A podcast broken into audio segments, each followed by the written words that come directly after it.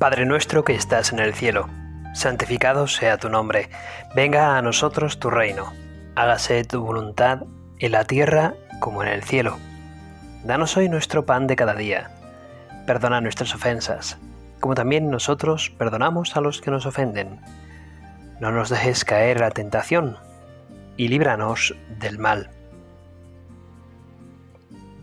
Sería otoño de 1986 haciendo cálculos, porque acabamos de ver mi hermano, mis dos hermanos mayores y yo, la película de Superman, la película en la que Christopher Reeves personifica a ese gran superhéroe de cómics norteamericanos. La película de 1979 la habíamos visto en ese otoño de 1986. Yo tenía dos años y dos meses de edad solamente. Al parecer ya debía de saber hablar porque, porque, bueno, os cuento la anécdota. Estábamos en, en la cocina mm, de la casa donde entonces vivíamos. Estábamos emocionados por haber visto esa película y estábamos jugando. Mi hermano mayor me pasa casi bueno, sin el casi, más de seis años, por lo tanto tendría unos ocho años y medio. El siguiente me pasa cuatro, con lo cual tenía unos seis años. Y yo, pues contaba solamente con esos dos años y dos meses. Y jugando en la cocina de esa casa donde vivíamos, me subí a la encimera. No sé cómo lo hice. Debía de ser bastante movido porque con la corta estatura que tenía, sin embargo conseguí subir bien arriba. Junto a esa encimera eh, había una puerta de cristal doble eh, que daba al balcón al lado de la cocina. Y estábamos jugando con que Superman por aquí, Superman por allá. Y resultaba tan impresionante la película que acababa de ver. Obviamente esta anécdota yo no la conocía porque con tan corta edad me la han tenido que contar. Yo no me acuerdo. Y debía de ser tan emocionante haber visto la película de Superman que yo mm, debía de desear, junto con mis hermanos, ser el mismo Superman. Así que me subí a esa encimera y desde allí dije, voy a saltar porque soy Superman y puedo volar. Y entonces eh, mis hermanos desde abajo me decían, no Alejandro, no puedes volar, no, no, no, no puedes hacerlo, no puedes saltar, no debes de saltar. Total que salté y rompí con mi cabeza ese eh, cristal eh, de la puerta de doble, doble cristal mm, que daba de la cocina al balcón. Según cuenta mi madre, embarazada de mi hermana pequeña, de la siguiente hermana, por eso sé la edad que yo tenía, em, comprobó cómo yo acababa de romper el cristal con mi cabeza. Mis hermanos gritaban.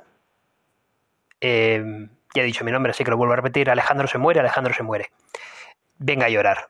Mi madre embarazadísima llegó por fin a la cocina y dijo, aquí no se muere nadie.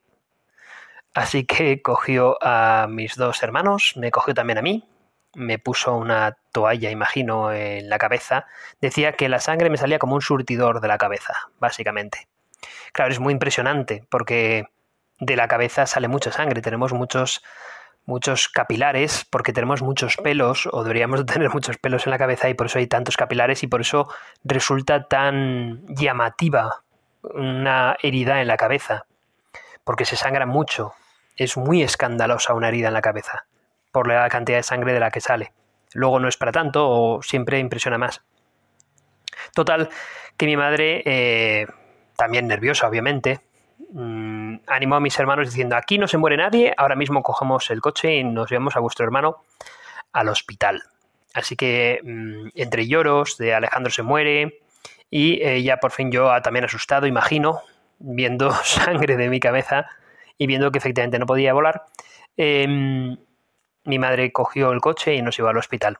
La gran sorpresa fue ver a mi padre que llegaba del trabajo, no había móviles en aquel entonces, y descubrió cómo ah, había un charco de sangre en la casa, un agujero eh, donde no debía haber en la propia puerta de, que daba acceso del balcón a la del patio interior al balcón y del balcón a la, a la cocina. No había nadie, no había móviles, mi madre no le había dado tiempo de anotar, de poner una nota, me llevo a los hijos al hospital porque Alejandro se había abierto la cabeza. Bueno, la cuestión es que por fin debimos llegar al hospital y allí me pusieron cinco puntos. Y ahora nos reímos de esta anécdota porque debían de mis hermanos me dicen que bueno pues que yo en esa mentalidad tan sumamente infantil tan de niño casi pues poco más que un bebé con esos poco más de dos años pues eso no la imaginación que tenía y las ganas que tenía efectivamente de volar después de haber visto la película de Superman. Por lo tanto, eh, esto no pretende ser un aviso a todos los que nos escuchéis para que no dejéis ver a vuestros hijos ver películas superhéroes solos. No se trata de eso, sino de, hacernos descubrir que ya desde pequeños deseamos ser algo muy grandes, ¿no? Y deseamos volar como Superman volaba. Y muchas veces me he preguntado, mm, ya años más tarde, cuando ya he tenido más capacidad de uso de razón, eh, descubrir por qué yo desearía tanto parecerme a Superman. Y es que cuando uno ve una película como la de Superman, descubre tantas, tantas, tantas virtudes en este personaje, ¿verdad? Al fin y al cabo, eh, somos o, sea, inventamos superhéroes, inventamos mitos porque en el fondo, en el fondo, en el fondo, mm, buscamos a Dios. Yo me atrevería a decir eso, ¿no? Yo, yo, yo he elevado a, a, a ti, Señor, eh, esa búsqueda o ese desear volar, porque al fin y al cabo yo lo que deseaba, Señor, era eh, ser como Superman porque veía, más o menos te veía a ti en él. Veía tantas virtudes en ese personaje tan sumamente poderoso, tan bueno, tan bueno, tan desinteresado, con tantas ganas de, de ayudar al resto de la humanidad, que en el fondo, Señor, te estaba viendo a ti. Y sirva esta anécdota que es divertida. Puede parecer un tanto como dramática al principio cuando lo he contado, pero nos reímos tanto ahora, mis hermanos y yo, pasados los años. Es más, mis sobrinos empiezan a, enterarse un poquito más de las cosas y cuando les contamos esta anécdota, mi sobrino mayor, que no tiene ni siete años, se partía de risa, diciendo, pero, pero el tío era así de loco. dices, claro, es que era así de loco, tenía solamente dos años y dos meses, pues imagínate, ¿verdad? Y entonces, eh, y luego también es bonito ver cómo mis hermanos angustiados, perdidos, tan pequeños también, eh, creían que su hermano iba a morir y por eso lloraban y gritaban, ¿no? De, de suma angustia, ¿no? Se ve ahí también la hermosura de, del amor fraternal de mis hermanos. Está claro, señor. Todas estas películas que ahora se han puesto tan de moda de superhéroes, en realidad no deben a ser más que un reflejo de desear tanto el bien, señor, que en el fondo es un desear parecernos a ti, es un desear buscarte a ti, Señor. Y por eso, pues no sé en qué va a terminar esta meditación, pero a partir de esta anécdota he querido, sobre todo, mm, reflejarme, eh, pues también mi deseo, desde que era pequeñito, de, de hacer el bien. Y por lo tanto, mi deseo de acercarme a ti, Jesucristo. Quizás a los dos años, pues uno no se da cuenta, pero pero luego, Señor, eh, descubrimos que verdaderamente el Superman ese que ansiaba, pues eres tú, Señor Jesucristo, tú eres ese gran superhéroe que ha vencido al mal a base de bien, porque el verdadero poder, eh, la superheroicidad, consiste en esa capacidad de amar por encima de todo. Jesús, tú eres el que has conseguido amar al resto de la humanidad por encima de todo lo demás y por eso nos has hecho descubrir que el verdadero amor es el ser capaces de sacrificarnos para que los demás puedan gozar de vivir.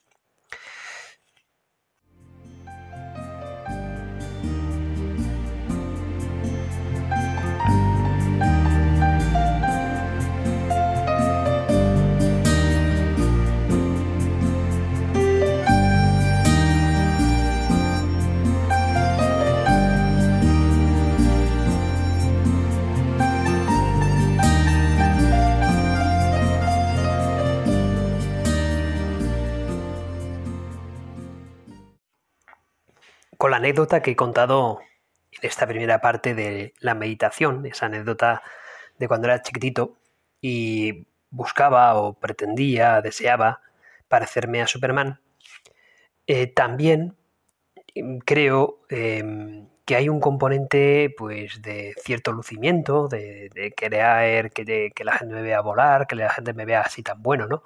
También había un, puntito así, yo creo que de pequeña vanidad, la pequeña vanidad que puede tener un niño de dos años y dos meses, pero bueno, también existe eso, ¿no? Y entonces, claro, em, uno también se va dando cuenta de esto, pues cuando va teniendo más capacidad de comprenderse a sí mismo.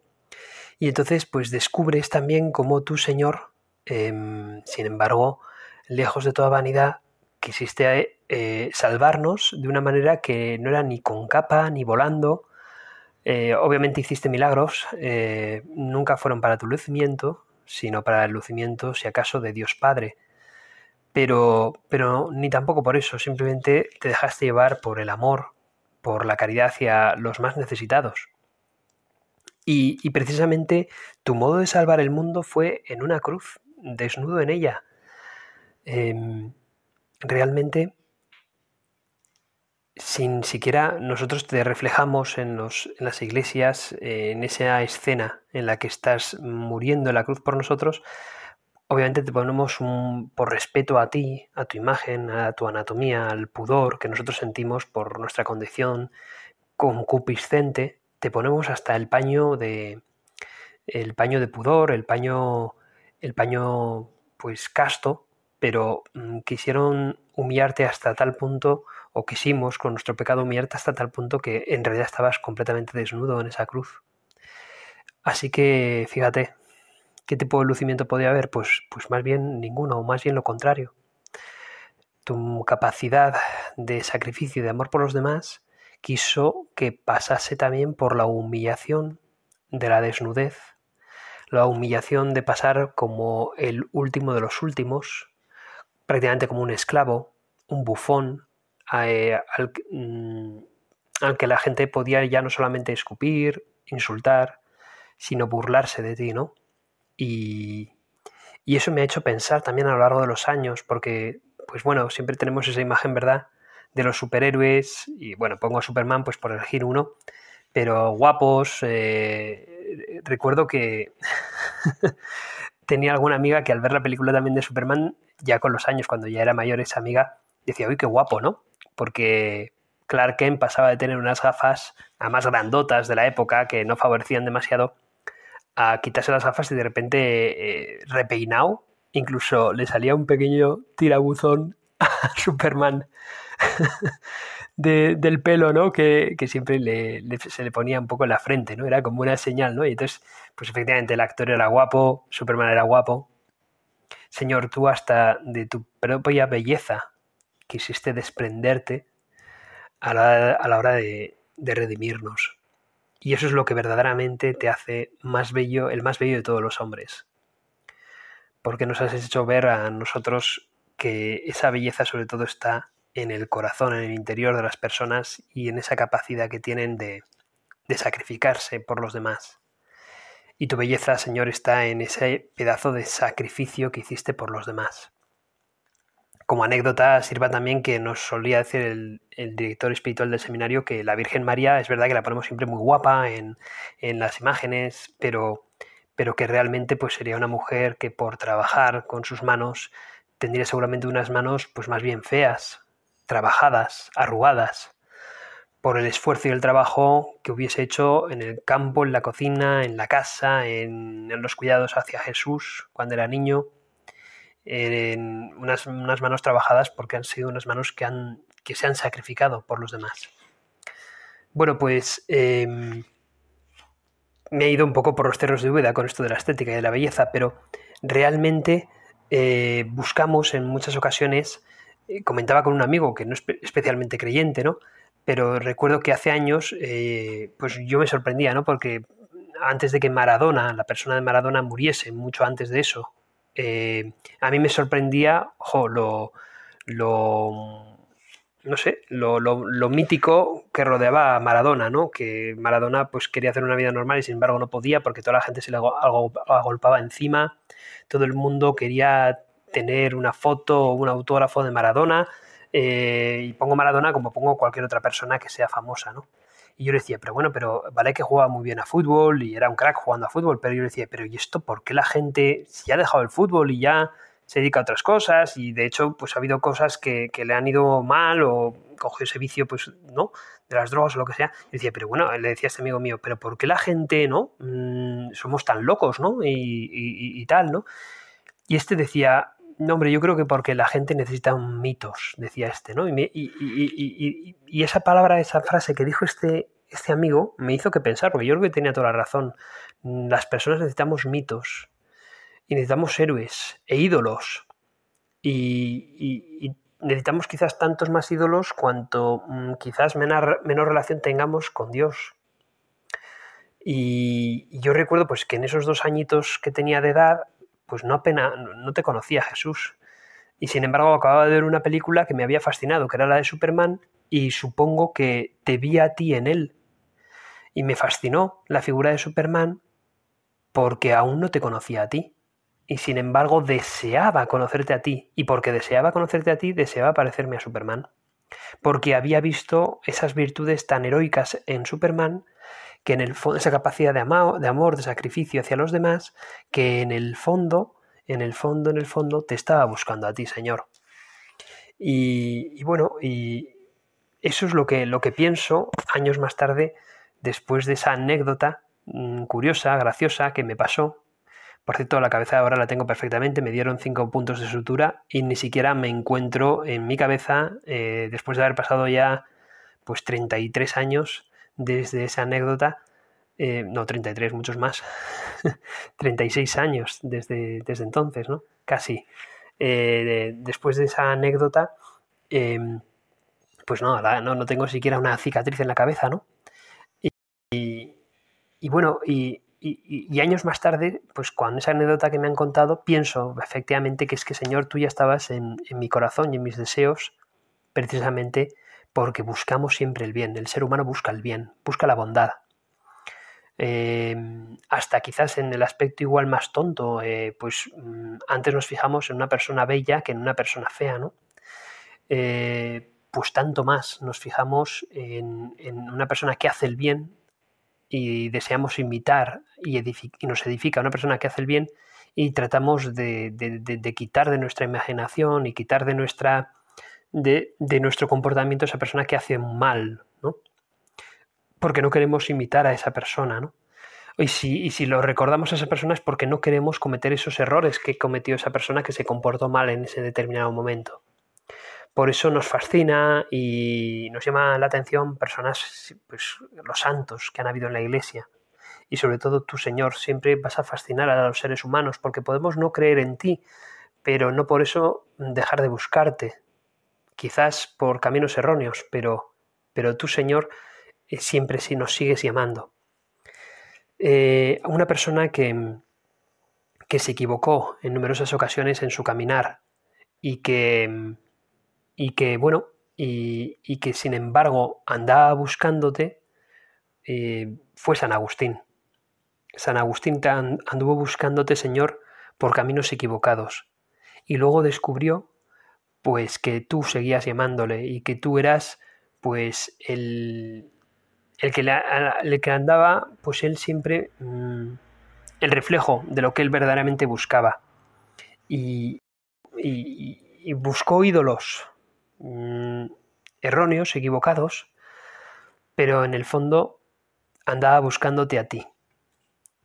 Y tú, aún así, pues no quisiste desesperar, Señor, y seguiste llamando a la puerta de su corazón, como has, nos has, llamado a cada uno de nosotros que, estamos escuchando esta meditación. Tú, Señor, nos has llamado, mm, estabas a la puerta llamando y, y bueno, y procuraremos abrirte cada día de nuestra vida porque procuraremos convertirnos cada día de nuestra vida.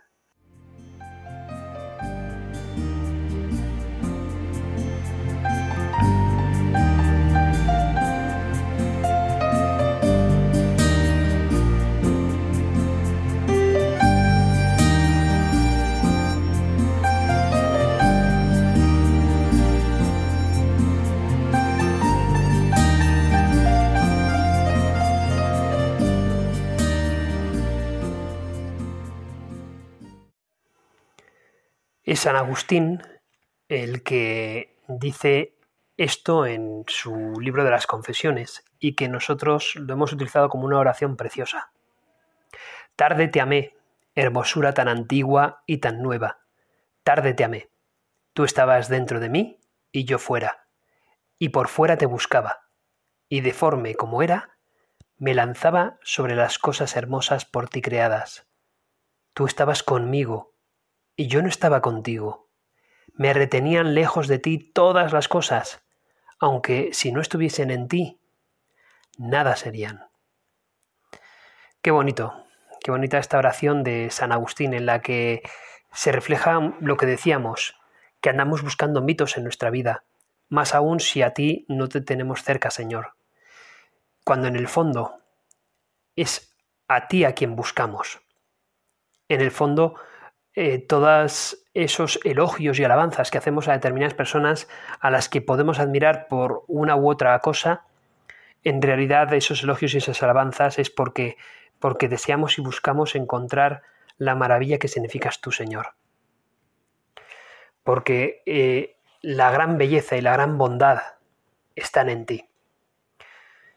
Y qué bueno es cuando nos damos cuenta de esto, y cuando uno se da cuenta de esto, cuando uno es consciente que durante su vida te ha estado buscando, Señor, aunque por caminos equivocados, pues termina por decirle una oración que es agridulce. Dulce porque se ha dado cuenta la persona que te ha encontrado, pero agria en el sentido de cuánto tiempo he llegado quizás a perder, ¿no? Tarde te amé, como dice San Agustín, tarde te amé, hermosura tan antigua y tan nueva, tarde te amé. Tú estabas dentro de mí y yo fuera y por fuera te buscaba, y deforme como era, me lanzaba sobre las cosas hermosas por ti creadas. Lo hermoso que hay en este mundo viene de ti, Señor, y a veces nos quedamos con la criatura y no contigo, que eres el creador, la fuente de esa belleza, la fuente de esa bondad, Señor. Y cuando eh, inventamos historias irreales, como son las de nuestros, por ejemplo, superhéroes de Marvel o los superhéroes como Superman. Bueno, pues en realidad es porque disfrutamos de la bondad, de la heroicidad y del sacrificio por los demás. Tú eres, Señor, aquel a quien andamos buscando. Y qué grande, Señor, que, que nos demos cuenta de esto. Decía que, decía que a veces en esa anécdota de Superman, desear ser Superman, pues se podría esconder a veces pues esa especie de vanagloria de querer ser observado por los demás para que los demás vean en mí, pues eso, ¿no? Una especie como de gran héroe, ¿no? Un poco se puede meter eso dentro de la mentalidad de un niño pequeño que desea volar. Bueno, pues eh, quisiera mm, leer este pasaje del Evangelio en el que también nos fijamos en, en, eh, lo que, en lo que, en el tipo de personas en el que al final eh, tú te, das a conocer, Señor. Este pasaje del Evangelio es Mateo 11, 25, 30. En aquel, en aquel tiempo tomó la palabra Jesús y dijo, Te doy gracias, Padre, Señor del cielo y de la tierra, porque has escondido estas cosas a los sabios y entendidos, y se las has revelado a los pequeños. Sí, Padre, así te ha parecido bien.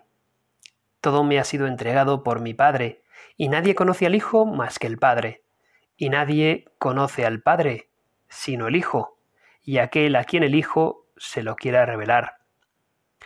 Venid a mí todos los que estáis cansados y agobiados, y yo os aliviaré. Tomad mi yugo sobre vosotros y aprended de mí, que soy manso y humilde de corazón, y encontraréis descanso para vuestras almas, porque mi yugo es llevadero y mi carga ligera. Palabra del Señor, gloria a ti, Señor Jesús. Te doy gracias, Padre, Señor del cielo y de la tierra, porque has escondido estas cosas a los sabios y entendidos y se las has revelado a los pequeños. Sí, Señor, necesitamos, necesitamos hacernos pequeños para para que entonces no sea quizás esa vanagloria la que se me meta en el alma, sino que te metas tú. Y cuando te metes tú con tu humildad, me haces descubrir que que si yo tengo capacidad de hacer algo grande, es por tu misericordia, Señor, por tu bondad, por tu gracia. Es, es hermoso descubrir, eh, y esto pues con, con la vida, mm, yo creo que se puede ir descubriendo poco a poco, con buenos directores espirituales y sobre todo con la oración, descubrir que nuestra grandeza como seres humanos está precisamente en el amor que el Señor nos ha tenido ya. No necesitamos hacer algo especial para descubrir que somos algo grandes, porque nuestra grandeza está en que ya hemos sido amados nada menos que por el mismo Dios, por el infinito, por lo más grande, lo más bello, lo más hermoso, lo más ya nos ha amado. No tengo que hacer algo en especial para merecer el amor de Dios porque Dios ya me ama. Es, es, fascinante descubrir esto. Y por eso la reacción nuestra para hacer el bien, sobre todo no es para yo tener que ganarme, yo qué sé, un sitio en el cielo, no se trata de eso porque el Señor ya lo ha ganado por mí, sino que nos dejemos llevar por el agradecimiento que mi, mis ganas de querer amar a los demás sea precisamente por descubrir lo mucho que Dios me ama y en agradecimiento, pues, pues yo dejarme, dejarme amar por Dios. Y así pues, pues invitar, dejarme influir por Él, querer, desear eh, imitarle porque Él ya me ha amado primero. Dejarme invadir por el amor inmensísimo que Él me tiene para entonces yo tratar de, de eso, ¿no? De, de, vivir, de disfrutar de la vida que Él ya me ha brindado, del amor que Él ya me ha dado. Le doy gracias al Señor porque, mm, porque tengo fe y por lo tanto Él sí me ha dado a conocer. Y, y le doy gracias porque según este Evangelio, mm, de algún modo soy pequeño y entonces pues me llama pequeño el Señor y, y, y agradezco, ¿no? Agradezco que, que, después de esa vanagloria inicial, pues el Señor me haya dado un poquito de humildad para poder descubrirle, ¿no? Y para poder darme cuenta que el Señor ya me ha amado y que, y que puedo gozar de este momento tan enriquecedor, Señor, te doy las gracias por ello. Y quizás a los que me oís, pues, pues os invito también a, a eso, ¿no? A que, a que gocemos del amor de Dios y a que no procuremos tratar de ser supermanes porque jamás lo vamos a conseguir, sino precisamente mm, a través de el amor, la misericordia de Dios y por supuesto su gracia, es entonces cuando seremos capaces de hacer algo por los demás. Busquemos primero el amor, primero el amor de Dios, para luego tratar de, de dar esto a los demás, a los pequeños. Hagámonos pequeños primero para poder entonces eh, ser algo grande cara al Señor. Bueno, son muchas cosas eh, de, mi interior que he sacado aquí, no sé si se entenderán del todo en una meditación como esta, cada cual que saque sus conclusiones, pero desde luego que descubramos que si hay alguien al que admiramos ahí fuera, pues en el fondo es reflejo, imagen de Jesucristo, que es ese gran superhéroe en nuestra vida. Y acudamos a esa madre que Él ha engendrado, que hace poco hemos celebrado además el nacimiento de su madre. Dios te salve María, llena eres de gracia, el Señor es contigo. Bendita tú eres entre todas las mujeres, y bendito es el fruto de tu vientre Jesús. Santa María, Madre de Dios, ruega por nosotros pecadores, ahora y en la hora de nuestra muerte. Amén.